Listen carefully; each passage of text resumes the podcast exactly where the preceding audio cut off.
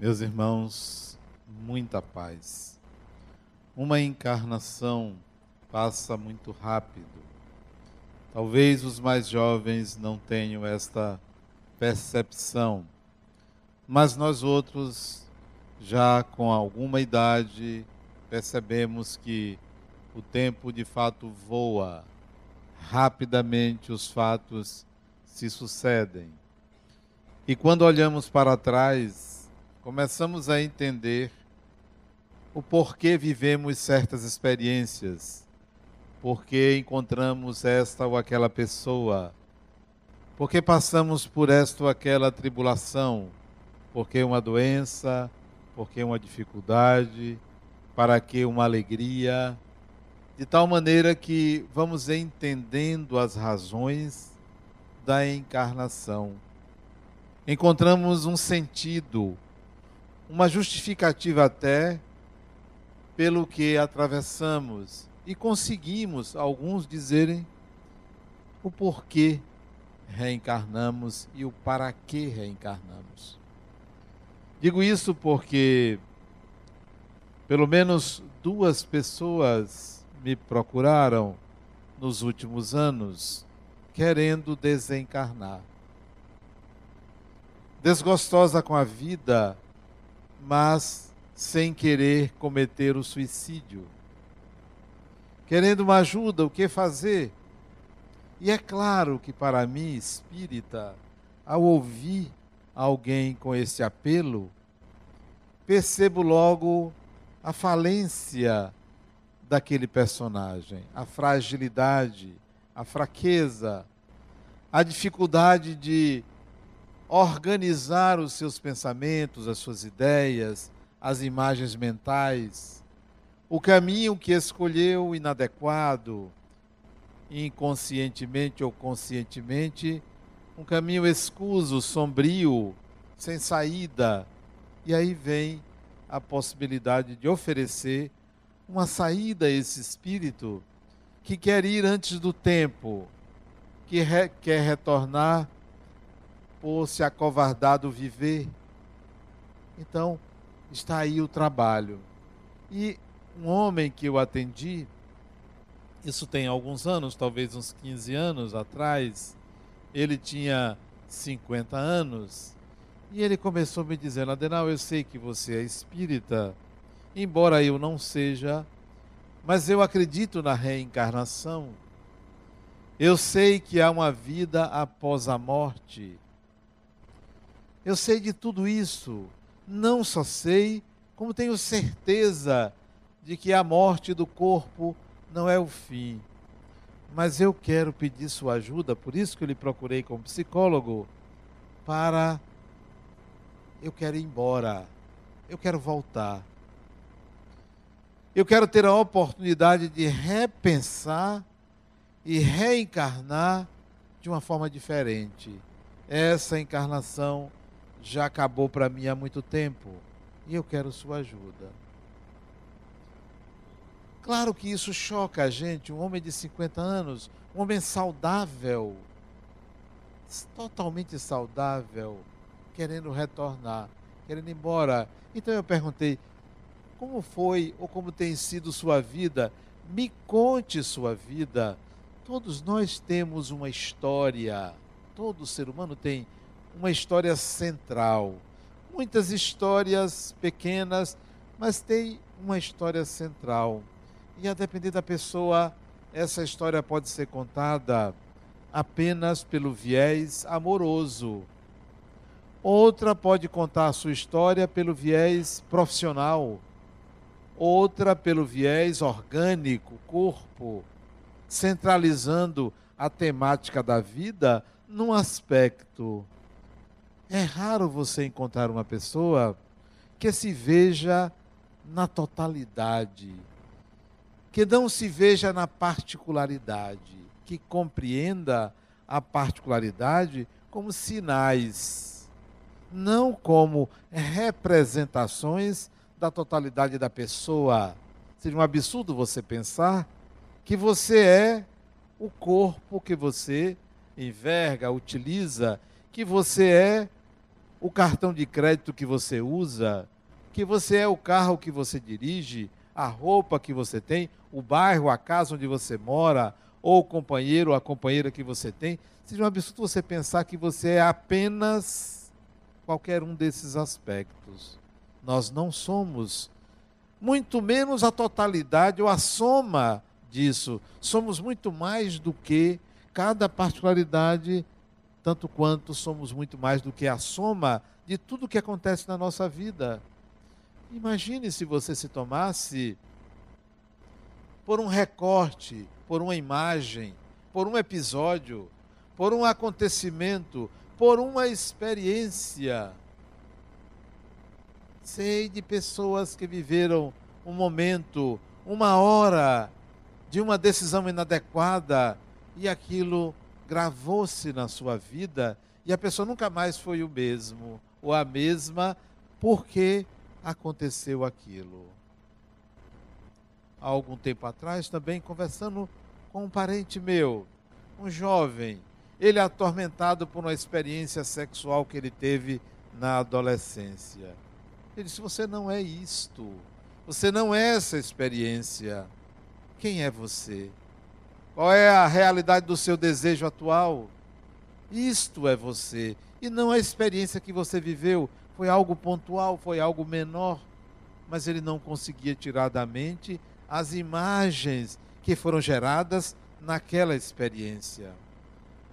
A sexualidade tem esse poder de transferir imagens tão poderosas para a nossa consciência que a gente tem dificuldade de dissolvê-la. Todas as imagens precisam ser dissolvidas no poder que tem de nos prejudicar.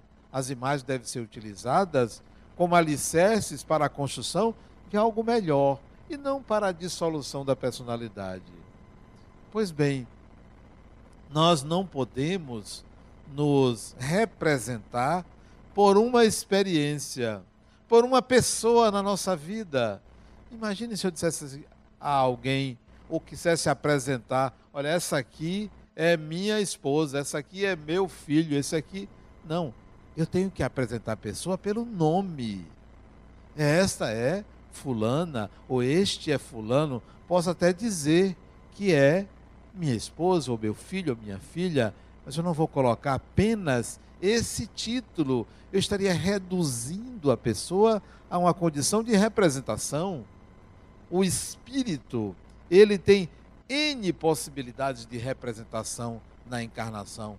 Então você não é o dia de hoje, você não é o dia de amanhã, nem o dia de ontem, você é uma sucessão de eventos e possibilidades de ser. Então, é muito mais do que você imagina que seja. Pois bem, esse homem procura com esse desejo de ir embora, sabendo que a vida continua, sabendo da reencarnação. Eu quero ter a oportunidade de voltar e começar de novo. Um pedido fantástico. Só que eu estranhei e pedi que me contasse a vida dele. Ele migrou de um outro país para o nosso. Aqui se casou. Se casou, teve uma filha, essa filha foi embora, ele se separou da esposa, foi embora para outro país. Separou-se da esposa, depois arranjou outra, outra, outra, ele já tinha já estava numa quinta ou sexta companheira. Só tiveram essa filha e essa filha nunca mais quis saber dele. E ele perdeu o contato total com ela. Ele também perdeu a vontade de trabalhar. Não era depressão, a rotina o cansava. Sempre a mesma coisa, sempre fazendo o mesmo, lidando com outra pessoa mas sempre com uma proposta que a empresa que ele trabalhava dizia que ele tinha que fazer. Então ele entrou num tédio profissional. Ascendeu profissionalmente, ganhava o dinheiro dele, não tinha problemas financeiros, vivia muito bem, ou, ou vivia bem, mas não tinha entusiasmo. Nada o encantava. E por isso ele queria ir embora. Portanto, por muito pouco, ele queria ir embora. Eu admito que uma pessoa quer ir embora quando atingiu uma certa idade. Depois dos 120 anos, oh, eu quero ir embora, já vivi muito, eu quero ir.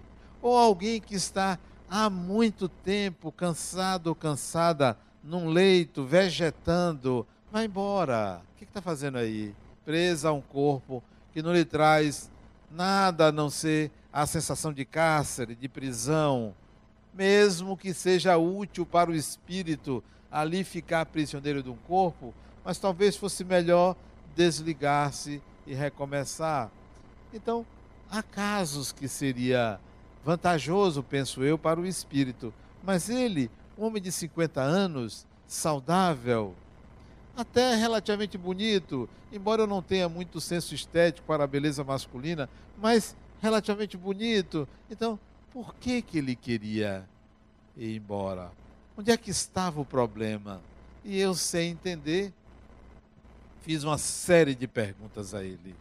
Muitas perguntas. O que você perguntaria a alguém que desejasse morrer, mas morrer sem se suicidar? Ele queria apagar, apagar e se ver do outro lado. Aquela morte maravilhosa que você vai dormir e quando acorda, o corpo morreu e você está em outra dimensão. Seria maravilhoso que isso acontecesse, mas é muito raro isso acontecer. Então, o que, você perguntaria? O que, que você diria? E eu comecei a perguntar. Primeira sessão, segunda sessão, ele ficou um ano e meio comigo, semanalmente. Até ficou me devendo as duas últimas sessões, mas eu deixei para lá. Ficou por conta da bonificação, né? Porque tem pessoas que são assim, nem enganam a gente, vão e não pagam, né? Mas tudo bem. Aí eu fazia várias perguntas a ele. Um dia, eu acho que com um mês ou menos de dois meses de terapia, eu perguntei a ele quem de quem ele gostava, quem ele amava na vida. E ele tinha uma companheira. Ninguém. Ninguém. Mas ninguém. Ninguém, não amo ninguém. Ok. Pergunta seguinte: quem ama você? Quem ama você? Ninguém. Ninguém o amava. Temos aí o problema e ao mesmo tempo a solução, porque a solução está sempre no enunciado do problema. Em tudo está o seu contrário. Se você diz uma coisa e diz detalhadamente e precisamente o que você está dizendo, você consegue extrair o contrário do que você está dizendo. Então, o problema estava ali. Ninguém o amava, nem ele amava ninguém. E talvez o problema do espírito seja esse, o amor. E ao mesmo tempo, a solução. E eu disse para ele: Você tem um problema. Eu disse: Qual o problema? Vamos admitir que eu consiga fazer o desencarnar?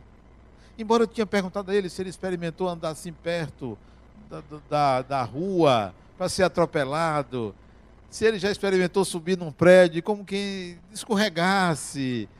Ele já tinha tentado várias maneiras, mas sempre ele esbarrava com a consciência de que ele iria provocar a morte. Eu poderia até ajudá-lo, mas ele teria um problema. Ele iria desencarnar, ok. Iria se ver fora daquele corpo. Mas o problema era na hora de voltar quem iria querê-lo como filho, se ele não era amado? Quem? Qual a pessoa? Qual de vocês, tendo vários amores nas várias encarnações, antes de reencarnar, alguém lhe fizesse essa proposta: olha, você toparia ser mãe dessa criatura, desse ser humano? que não ama você, que não tem nenhuma relação com você, que não lhe conhece, que não é amado por ninguém, que vive um dilema do sentido do viver. Você com a opção de ter outros amores que poderiam reencarnar com você, você aceitaria essa tarefa insossa, sem graça, só para ser mãe de um espírito por uma encarnação que você sabe que cedo, cedo ele iria embora. Porque não sabe amar. E talvez a pior doença do ser humano seja a incapacidade de amar. E eu não me refiro a amar universalmente, não. É amar uma pessoa. Uma pessoa. Não é amar todo mundo, não, porque isso seria exigir demais. É amar uma pessoa. Porque se você consegue amar uma pessoa, você consegue entender o que é Deus. Amar uma pessoa. Não precisa amar a família, os amigos, é amar uma pessoa. Você vai entender o que significa a palavra Deus, é amar um ser humano. Pois bem, eu disse a ele: você vai ter um problema, ninguém vai lhe querer. Ninguém vai lhe querer. E a reencarnação tem sido cada vez mais seletiva, por incrível que pareça. Antigamente, reencarnava-se a mulher tinha 5, 6, 10, 15 filhos. Hoje não. É um, dois, três e olhe lá. Quem vai mais já sabe que vai ter problemas, que vai ter dificuldades. Então, reduziu-se o número. Segundo, as mulheres estão se ocupando muito mais da sua capacitação do que engravidar. Elas querem um alguém que providencie isso, né? Querem garantir, mas adiam a gestação. Então, tem um intervalo curto de fertilidade ou de possibilidade de gerar. Então, reduz. E já se escolhe. Não, eu não quero um espírito que seja é, marginal, que tenha esse ou aquele problema, que vai me trazer dificuldades. Você procura selecionar. Então a reencarnação está sendo seletiva.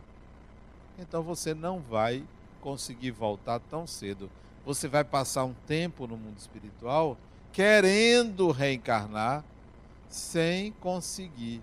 Então é melhor você resolver por aqui. O que é que você me aconselha? O que é que você aconselharia a uma pessoa que não tem entusiasmo? A palavra entusiasmo quer dizer estar com Deus. Entusiasmo vem de enteos. Teos é Deus. Entusiasmo, uma pessoa entusiasmada é uma pessoa que está com Deus, que sente Deus. Por isso que você vê a pessoa deprimida, a pessoa que não tem entusiasmo, ela não se conecta ou não tem consciência da sua conexão com o divino. Então o que, que você diz a alguém que não tem entusiasmo. E eu disse a ele: Olha, você deveria fazer um programa nessa encarnação. Quanto tempo você acha que você vai viver sem se suicidar, sem se matar? talvez uns 20 anos. 20 anos é um tempo muito longo.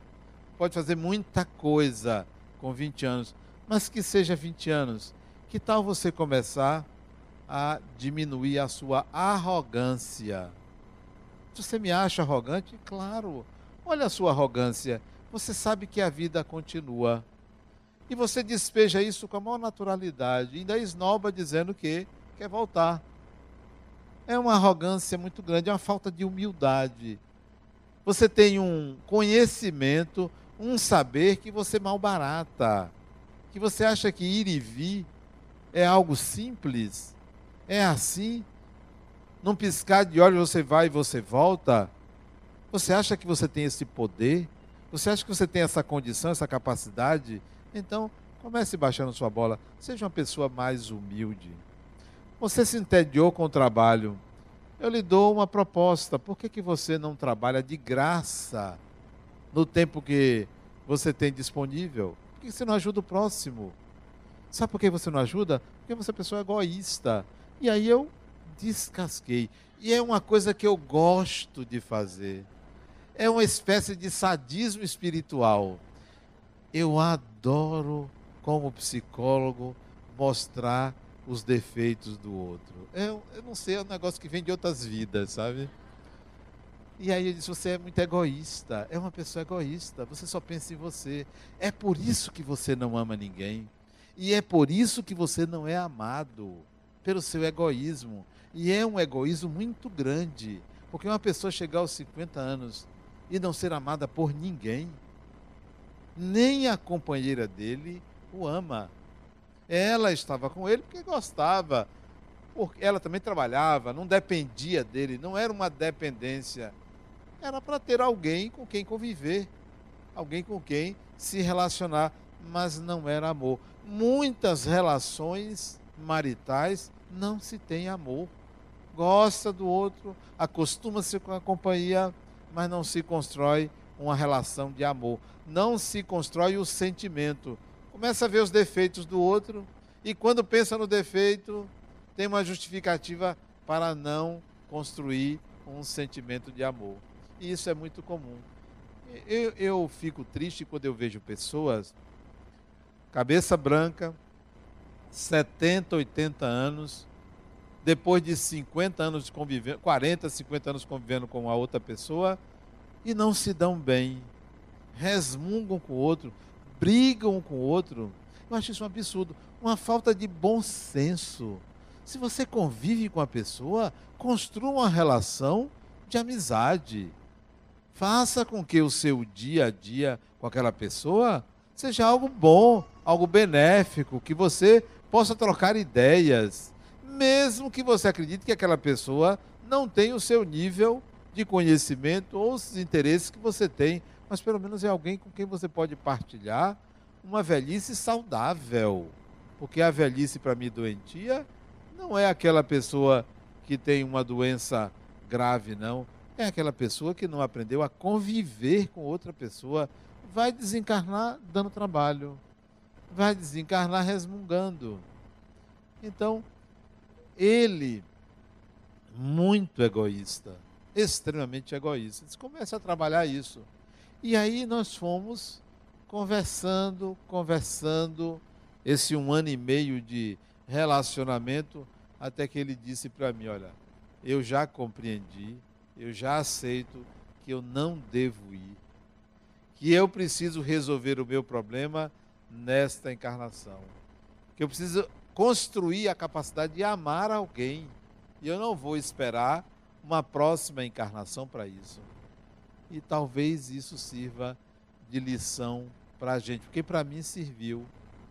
Estar encarnado é semelhante a estar desencarnado são condições de viver. São condições de viver. São situações que a gente tem que enfrentar.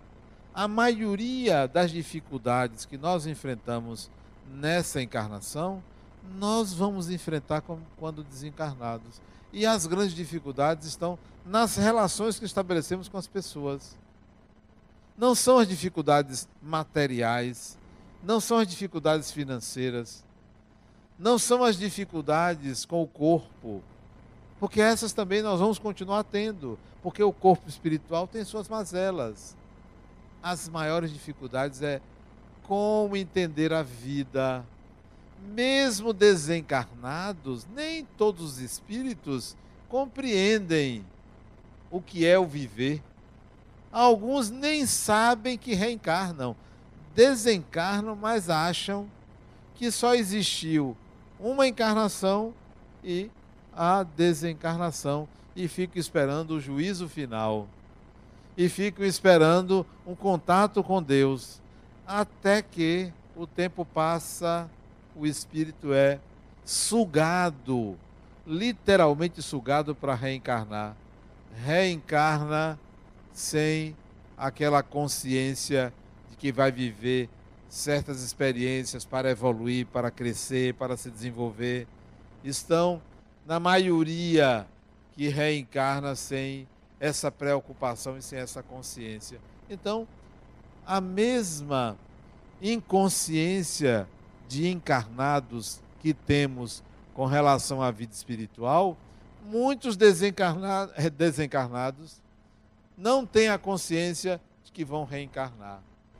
Acham que as pessoas que estão encarnadas vão desencarnar e não voltam. Allan Kardec até fala de espíritas que não aceitavam a reencarnação. Eram espíritas, mas não aceitavam a reencarnação. Então nós temos essa, essas dificuldades. É claro que eu não vou esperar a vida após a morte para resolver aquilo que me compete em mim mesmo, as dificuldades que eu vejo que eu tenho, as condições que eu enfrento agora. Se eu deixar para depois, eu vou enfrentar depois. Hoje, meio-dia, eu cheguei e encontrei meu neto dizendo assim: Não conte a meu avô para a babá dele. Eu fui lá. Eu ia subindo a escada. Como assim não conte? Aí ele olhou para a babá e disse: Não conte. Eu disse: Pois vai contar. Vai me dizer o que, que está acontecendo. Aí ele fez uma cara de choro e disse: Não chore. Eu quero saber o que é que você não quer que conte. Ele ficou mudo, ela não quis dizer. Eu respeitei o momento e saí. Passaram-se 15 minutos, eu chamei ele. Você acha justo, eu com ele, você acha justo você fazer isso com ela? Você acha justo você dizer a ela para ela se calar? Você é quem manda nela? Você acha que você tem o direito? Isso eu dizendo para ele, muito sério. Portanto, eu não quero que ela me diga, eu quero que você me diga. Aí ele disse assim: Você deixa eu brincar no tablet e eu digo.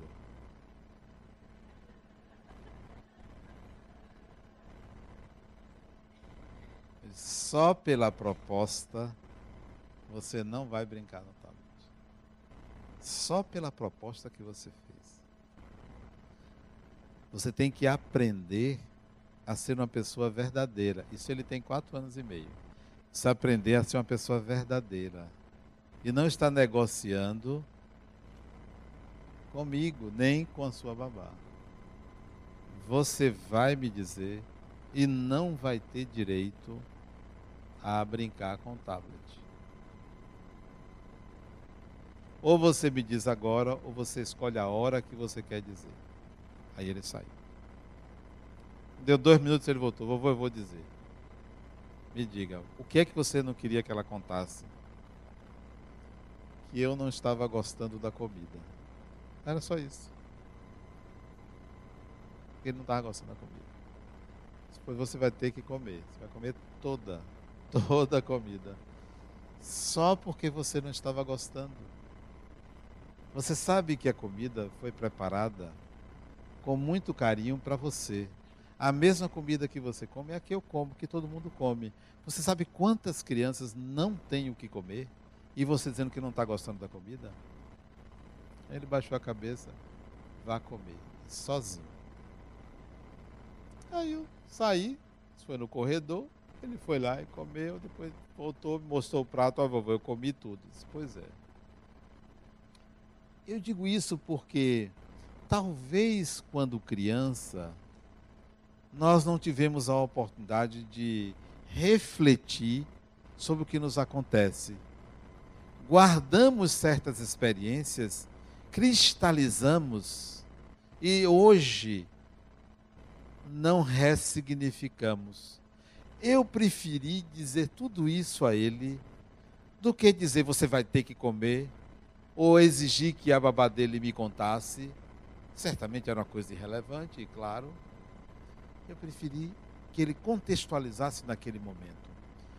Mas como aqui nós não somos mais crianças, talvez uma ou outra criança esteja aqui, já somos adultos, vamos ressignificar todas essas experiências negativas, ruins, difíceis, entendendo-as como parte da nossa história, como oportunidades de aprender e não mais responsabilizando pai, mãe, fulano, fulana, tio, tia, empregado, empregada pelo que nos aconteceu. Ressignifique e lide com a vida como ela se apresenta a você, porque o que a vida mostra a você é o que você merece da vida. Não é o que o outro quer para você, é o que você merece. Só você pode mudar o que a vida oferece para você, não é outra pessoa. Então, não adie para depois da morte os seus projetos de hoje. Se você não está conseguindo realizar, mude, faça de outra forma, faça outra coisa. A obstinação às vezes pode ser uma compulsão, uma obsessão, a obstinação, perseverar até um limite. Não precisa você estar com a mesma vontade o tempo todo, ou também não coloque ninguém na sua frente como sendo o seu obstáculo. Está na sua frente, eu vou por outro caminho. Eu vou por outro caminho. Não há a menor necessidade de você derrubar aquele obstáculo, a não ser que ele seja tão frágil que facilmente você o retira. Facilmente.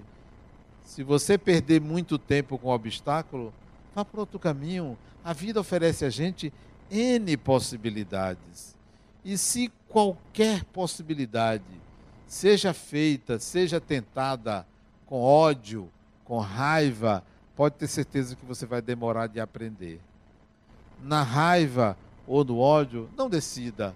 Na emoção, não decida. Decide a cabeça. Pense depois, pense em outro momento. Guarde a sua inteligência para momentos em que você esteja em paz para decidir. Porque a inteligência, quando é adicionada à emoção, a gente toma caminhos é, muito rápidos, muito acelerados e a gente não aprende. Então, ao invés de querer soluções mágicas como este homem queria, desencarnar para reencarnar, que seria um absurdo, ele não teria essa facilidade, não iria encontrar isso tão facilmente. Ao invés de querer soluções mágicas, vamos refletir melhor, vamos pensar melhor, vamos sair da arrogância, do orgulho, do egoísmo. Aí nós vamos encontrar soluções muito simples, muito fáceis, muito é, diretas e objetivas. A semana passada, eu fui visitar uma pessoa que estava internada numa clínica psiquiátrica. E ele estava em cuidados paliativos, já próximo à desencarnação dele. Ele não respondia, mas me ouvia. E eu querendo que ele me dissesse que ele estava me aceitando ali no ambiente, ele não me conhecia, eu resolvi dizer a ele a razão por que eu estava ali. E eu disse assim a ele: Eu estou aqui por uma razão, porque você tem um grande amor. E esse grande amor, sua irmã, me pediu para vir vê-lo. Eu me chamo Adenauer, sou psicólogo, sou espírita e vim conhecê-lo. Poderia apertar a sua mão? E ele, um corpo frágil, bem magrinho, né? 70 anos, 71 anos de idade. Muito vagarosamente, ele suspende o cobertor e estende a mão dele para eu apertar. E ali eu fiquei segurando a mão dele durante pelo menos uma meia hora, conversando com ele, ele sem esboçar qualquer outra reação. A única coisa que ele fez foi estender a mãozinha dele para eu segurar. E eu vi ali com o que o amor pode fazer com alguém. Porque eu citei o motivo pelo qual eu estava ali, e isso para mim tocou ele, que ele correspondeu. Ele entendeu que eu não era só um estranho, eu estava ali representando alguém que tinha cuidado com ele, alguém que esteve durante boa parte da encarnação tomando conta dele. São, essa, são essas experiências que mostram a gente a importância de você falar do amor, a importância desse sentimento e que ele é um espectro. É um espectro. Ele não é um sentimento de tonalidade única. São muitas tonalidades. Há o amor de irmão, que nem sempre está presente em família.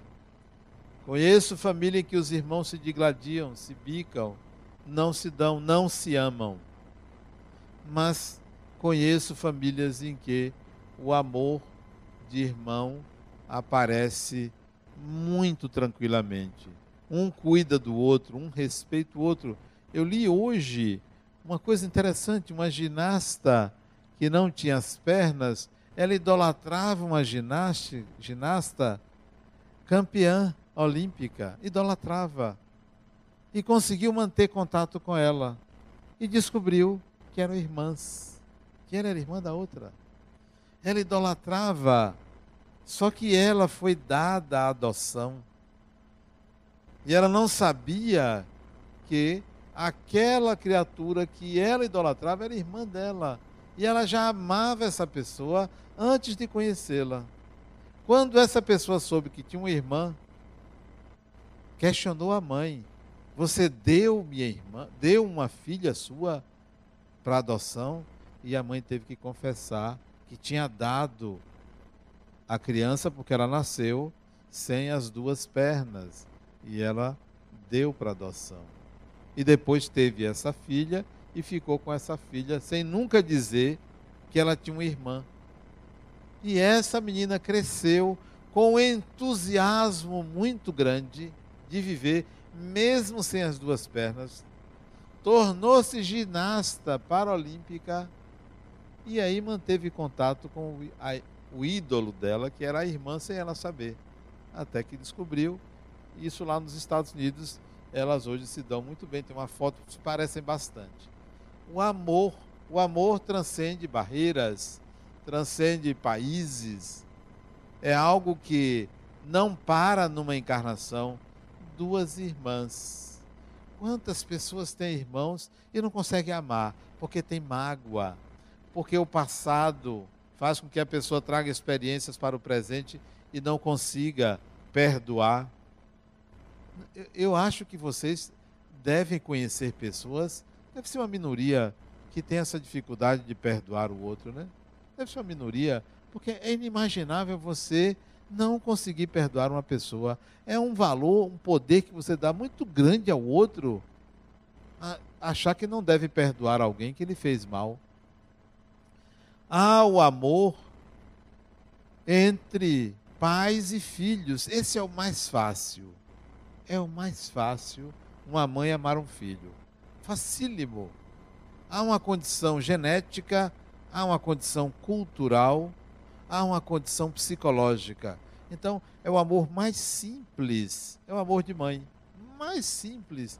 E ele é muito exaltado, mas é o mais simples, porque é raro uma mãe não amar os filhos. Um pai pode ser até mais comum não amar os filhos, mas uma mãe é muito raro. Então é o amor mais simples de acontecer. Me perdoem vocês, mães, que acham que é o amor mais próximo de Deus. Eu acho que não, é mais distante. Porque é mais simples de acontecer. Veja, você ama. Se o amor de mãe fosse o mais próximo de Deus, você ama o filho ou a filha da, da mulher do seu ex-marido? Não ama, não. É muito difícil. Só sendo minha irmã. Essa sim cuidou dos filhos da segunda mulher do ex-marido dela e da terceira também. Não. O amor de mãe é o mais simples, porque porque ele é genético, porque ele é cultural, porque nós somos condicionados a esse amor, porque vem de dentro da gente. As mães não amam necessariamente os filhos de outras mães, amam os seus, porque são seus. E quanto mais frágil o filho, mais amor ela dá ao filho, porque adiciona cuidado. o cuidado materno, que é algo arquetípico, que é algo que vem da espécie. Então, o amor mais difícil, o mais complexo, é você amar o inimigo. Que tal? Ame o inimigo. Inimigo, inimigo mesmo. Por isso que Jesus colocou: amai os vossos inimigos. Isso é dificílimo. Então, o amor a outra pessoa, a um estranho, é o mais difícil. É o amor a alguém que não pode lhe devolver nada, que não pode lhe dar nada em troca, porque um filho lhe dá em troca carinho. A mãe dá em troca ao filho cuidado. Então esse amor é mais simples. Agora, amar um estranho, alguém que você nunca viu, alguém que você vai compartilhar uma vida, construindo um sentimento, alguém que você não não tenha sexo, não tenha nenhuma troca energética, é muito difícil. Então eu considero que o, um casal, sejam dois homens, duas mulheres, um homem e uma mulher, um casal que se ame de fato e que chegue a um estágio de convivência em que não há nada a oferecer um ao outro, mas que ainda assim continue se amando, o mais próximo de Deus. O mais sublime que pode existir é você amar alguém que não pode lhe dar nada em troca, nem o prazer de conversar. Então, esse é um grande amor.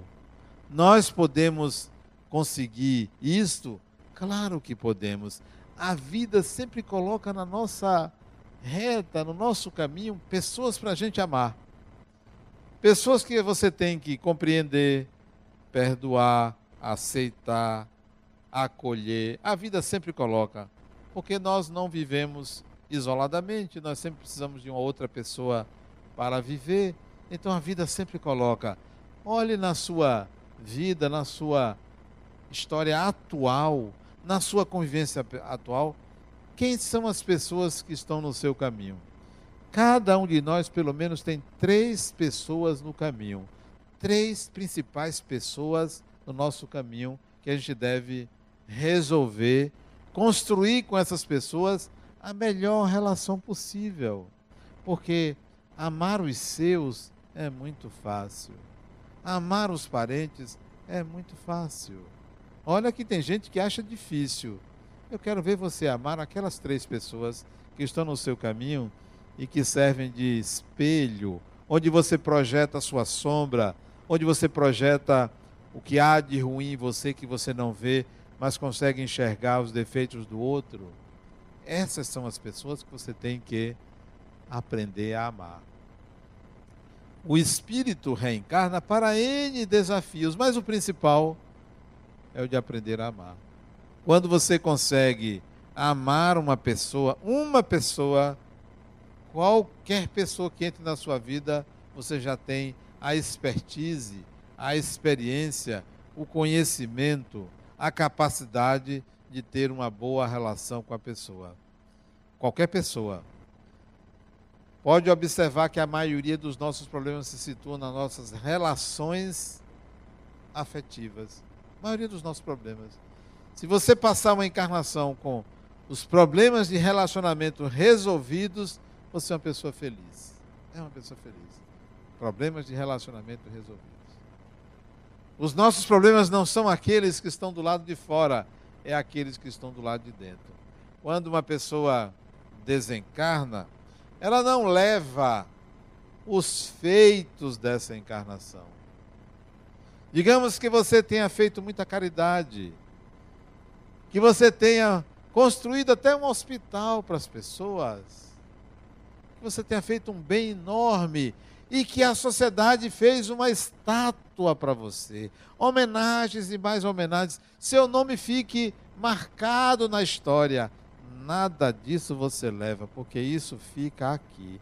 Você leva o que você construiu dentro de você e não fora de você.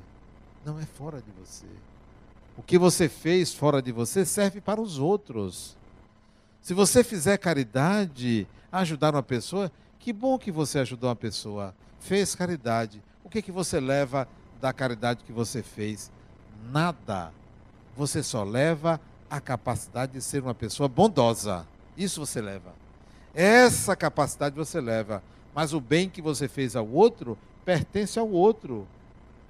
O seu é a capacidade de fazer isso sem olhar a quem, sem pedir nada em troca. Então o que você leva é o que você alicerçou dentro de você e não o bem que você deixou. Faça o bem, porque isso vai ser útil para a sociedade, mas só será útil para você se você adquirir a capacidade de gerar aquilo N vezes, quando for necessário, sempre que for necessário. Então é isso que você deve construir. O amor que você sente por uma pessoa, quem quer que seja, eu espero que faça bem à pessoa. Mas observe como é seu sentimento, qual é a natureza do seu sentimento, qual é a qualidade do seu sentimento. Por que, que ele acontece? Se você encontrar uma razão para amar, então ainda precisa aprender a amar, porque o amor é um sentimento sem razões. É algo que brota da alma para outra alma com a vontade de fazer o outro feliz e ser feliz. Muita paz.